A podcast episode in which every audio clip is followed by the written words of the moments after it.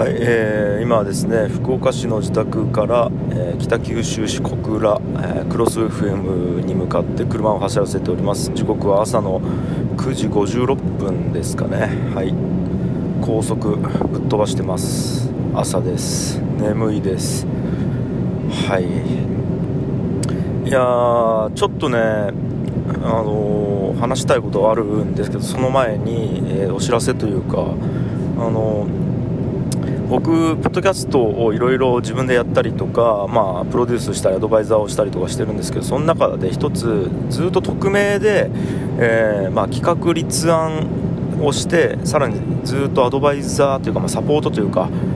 あのまあ、そういうものをしてたラジオがありまして、まあ、番組がありましてでそれずっと、まあ、隠してたんですよね。で、えー、と実はそれ僕出てなくて、えー、と僕じゃないパーソナリティ2人がやってるんですけどその2人も名前隠してやってた番組があるんですけどあのそれが先日100回記念を迎えましてあのついに正体カミングアウトするということで一応僕も、まあ、カミングアウトしようかなと思ってますね。はい。っていうかしたんでカミングアウト。あのカタカナで「金ラジオ」っていう番組なんですけどこれあのお金をテーマにした、えーまあ、お金バラエティ番組なんですね。うん。これでやってるのは誰かっていうとあの僕のまあ昔からの幼なじみであり、えーと弟の友達であり友達の弟であり、えー僕の会社の役員である社長である青柳光也が、えーメイまあ、メインパーソナリティをやってるんですね。そう青柳が、えーお金をテーマにした、えーお金バラエティーっていうものを実はやっていてずっと。株シャンプっていう名前で、はい、やってて。でその相手っていうのがスキャル太郎っていう名前でずっとやってたのがこれ木村隆樹って言ってあのーまあ、これもね幼なじみであり荒野の友達なんですけどまあまあそんな感じでねあのやってるっていうのがあるんでもしよかったら皆さん聞いてみてください、はい、あのー結構ねこのお金バラエティっていうジャンルって多分あんまないんですよ。で、えーポッドキャストって結構やっぱお金とか投資とか,、えーなんかそういうことについての番組ってあるんですけど大体やっぱりニュースだったりとかあと真面目にどうやったらその投資が成功するかみたいなことを、えーちゃんと語ってる番組が多いんですよね。つまり情報とか知識を得るためにやってる番組が多いんですけどももう完全にこの「金ラジオ」っていうのはあのバカに振り切ってお笑いに振り切ってあの本当投資素人の2人が楽しく、えー株や仮想通貨や、えー投資の勉強するっていうコンセプトでやってるんでだから儲かってはないんですよ。儲かってはないんですけどその失敗の仕方だったりとかそこで得た本当に現場で得た、えー感覚だったりみたいなものがもう存分に詰まってるんですね。だからこれめちゃくちゃ面白いんで、やってみてください。ちなみに僕もあのー、張り付き神っていう名前で1回ゲストに出させてもらって普通にトークしてますんで、まあ、もしよかったらそっちの方に聞いてください。はい、まあ、それどうでもいいんですけどうーんなんかね最近思うことがあるんですけど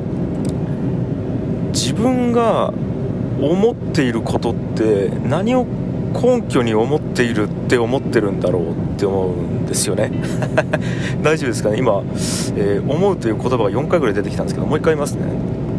自分が思っていることって何を根拠に思っていると思っているんだろう、はい、って思ってるんですよ僕が。あのちょっと説明しますね。えっと例えばですけど何でもいいんですよ、えー将棋と囲碁どっちが好きですか？みたいな質問たまに受けるんですけども僕将棋の方が好きなんですよ。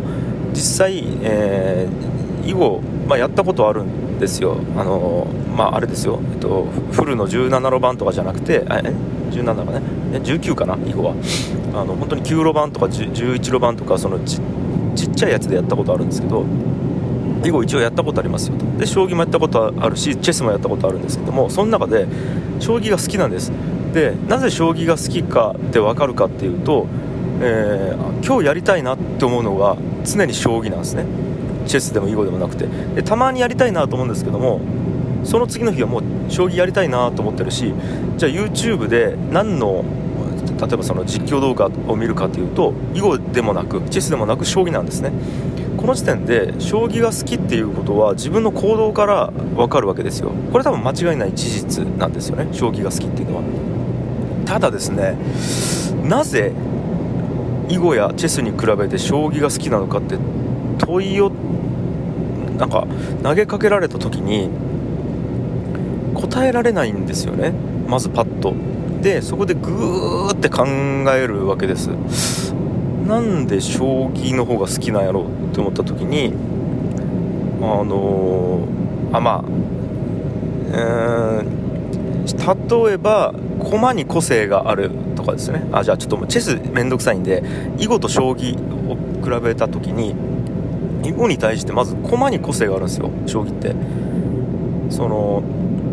歩は一歩しか動けない。飛車はダーンと動くみたいな。で玉を取られたら負けみたいな。だからなんか囲碁って全部碁石一緒なんで、あのー、なんかキャラ立ちが少ないんですよね将棋に比べて。っていうのがまず1個あるしあとやっぱこう石を置いていくっていうよりもやっぱこう木の駒のあの感覚が好きだったりするわけですよ。なんかこうあの形も好きだしうん、好き。であの漢字が書いているっていうフォルムも好きだしあとはなんかこう何て言うんですかねこうチームで戦っている感じがするんですよ。なんというか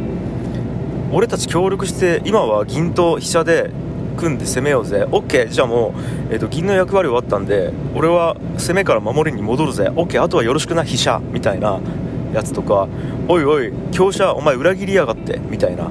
なんかこうそこにドラマだったりそのなんかチームのその熱いななんでなんですかねこう連携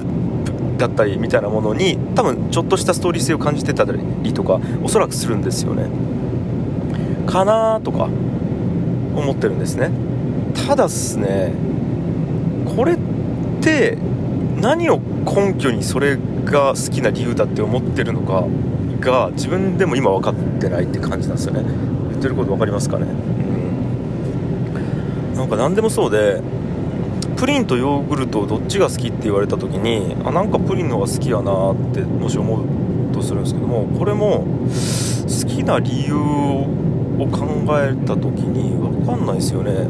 あなんか舌触りがいいんかなとか。あなんかあの酸味よりも酸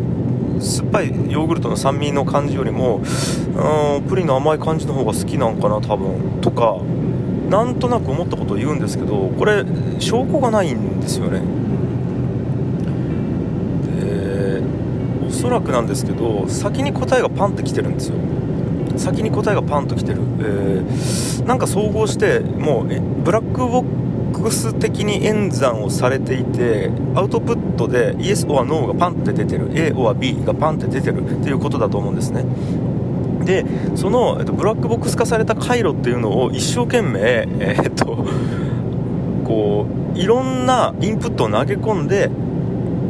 あの解析してるに過ぎないと思うんですよ。例えばですけどじゃあヨーグルトとプリンの話なんですけどもしヨーグルトが甘かったらどうだろうとか逆にプリンが甘あの酸っぱかったらどうだろうとかプリンが白かったらどうだろう。あでも白でも結果は変わらないから色は関係ないかとか、うん、で囲碁も将棋もそうですよね。なんか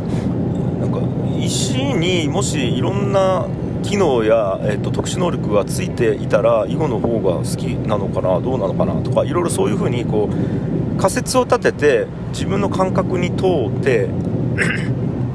問い合わせをしてでアウトプットが好き嫌いみたいなこと出た時にあ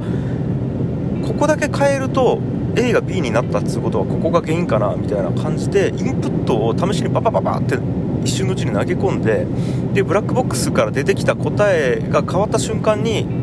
あここに原因があるなみたいなことを考えてると思ってるんですね。でこれどんなことにもそうでおそらく、えー、好きな異性のタイプはみたいなものも多分ねず何なんでこういう異性が好きかみたいなものって多分分からなくてでインプットに頭の中でパパパパってこう投げ込みまくって好き好き好き嫌い嫌い好き好き嫌い好きっていうことは、えっと、この好きの共通点はここここここよし多分これが好きの共通点だみたいな感じで、えっと、なんか統計学的に分析してるだけのような気がしてるんですよ。うん、でこれって多分ですけど AI のアルゴリズムにやっぱり近いんですよね。っていうか AI が人間のそれを模倣して作ったのかな、まあ、ちょっとその辺よく分かってないんですけど、うん、と思ってるんですね。でてことはあのこの感覚っていうものが基本的にはもうととても正しくてで論理っていうのが後付けっていう、えー、乱暴な結論にもなり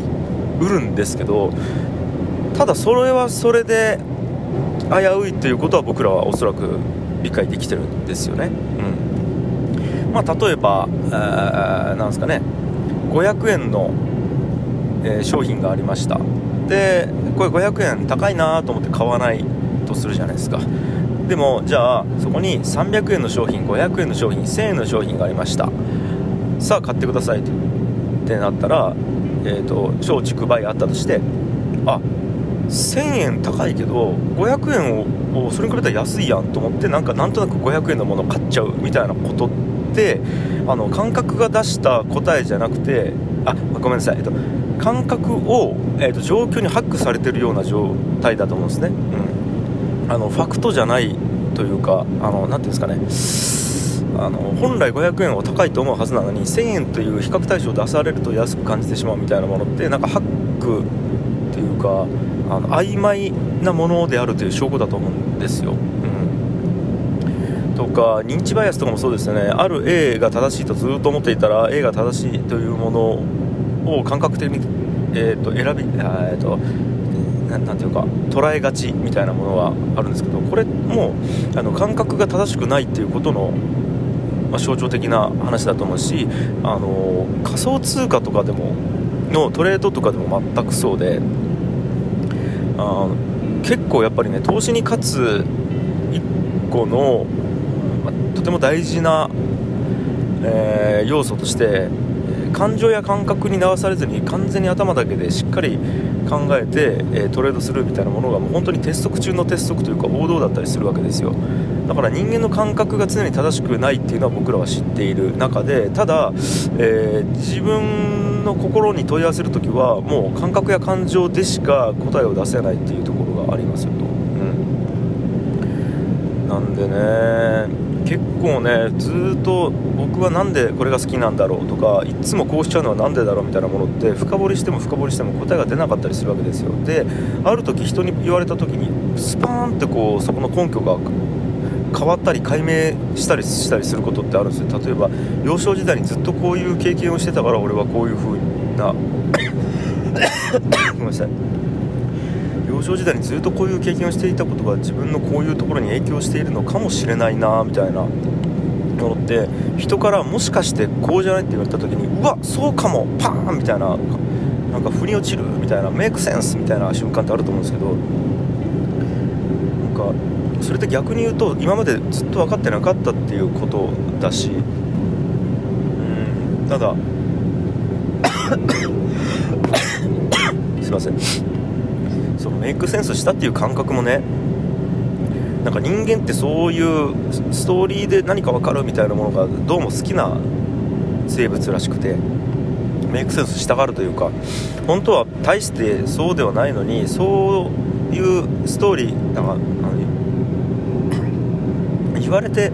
パッて気づきましたみたいなストーリー。あごめんなさい。言われてパッと気づきましたみたいなストーリーをドラマチックにそれをドラマチックなストーリーを正しいと選びたがるみたいなところがおそらくあるような気がしていて。で1回選んだらまた速攻で認知バイアスがずっとかかっていってそれがもっと強固なものになっていって、えーと、実際はもしかしたらそうじゃなかったかもしれないのにそう思い込んでいくみたいなこともあるような気がしていて。なんかそうなってくるとねなんかあの自分ののその思考回路みたいなものが全く解明できないなって思うわけですねうんなんかねてもそういう時があるんですよ。でそれって現代社会で特に人に影響するような決断をしないといけない時って必ず説明が求められるわけですよね。で例えばですけど、えー、最近で言うと僕社長を辞めて会長になってで青柳光也を社長にあの、まあ、任命というかあのポストを、まあ、渡したんですけどもなんで社長辞めたの？っていう問いに対してもうね説明が全くできないわけです。なんかまあ、一応できますよ、えっと、分かってる範囲ではできますけど100%僕がまず理解していないですしその理解していることを僕の頭の中の感覚を100%説明できているとも思わないわけですよ。だから2段階で情報の精度が上があの下がっているわけです。まず、え自分で自分のことを理解できてない。おそらく80%しか理解できてないってなるとまず100%から80%になるしそれを人に伝える時にしっかり言語化できていないっていうところで80から、まあ、今度60とかになるやろうし。で今度はねその60%の解像度のとか、えーと、正確度の言葉を人が聞いた時にその解釈のあの精度によってまたそれがね60から30になったりするわけでだから結局世間には僕の本当のなんか根拠とか気持ちみたいなものって30%ぐらいしかおそらく伝わってないなぐらいの感覚でなんかちょうどいい気がしているんですけどこれ少なくともその最初の僕が分かるメイクセンスパンする悟るみたいなところはせめて100に近づけられたら嬉しいなっていうのを日々考えてるんですけどね。まあなんか精度は徐々に上がってきているかもしれないんですけどただなんか分かれば分かるほど分からない領域のことが分かってきてうーんなんか何をやってるんだろうっていう気にたまになる時がありますね。もうはい。